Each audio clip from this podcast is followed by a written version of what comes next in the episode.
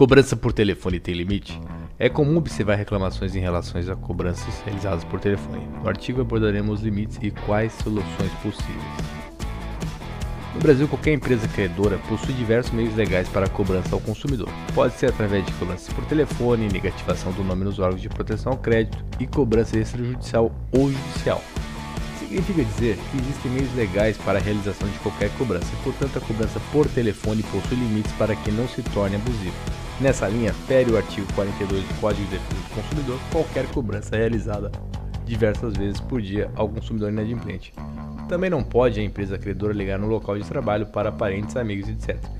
Nesse sentido, a jurisprudência é pacífica, né, conforme citamos aqui, é, né, até um caso aqui que o número excessivo se deu no local de trabalho, né, e a, o julgado diz configura cobrança vexatória ensejadora de dano moral, o número excessivo de chamadas para o terminal telefônico do local de trabalho do devedor, bem como a participação a seus colegas acerca da finalidade do contrato.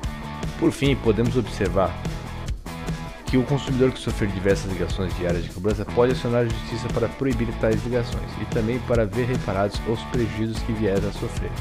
Esse artigo foi escrito por Fábio Fetucci Cardoso em cerca de três anos atrás. É, Fetucci é a Sociedade Individual de Advocacia.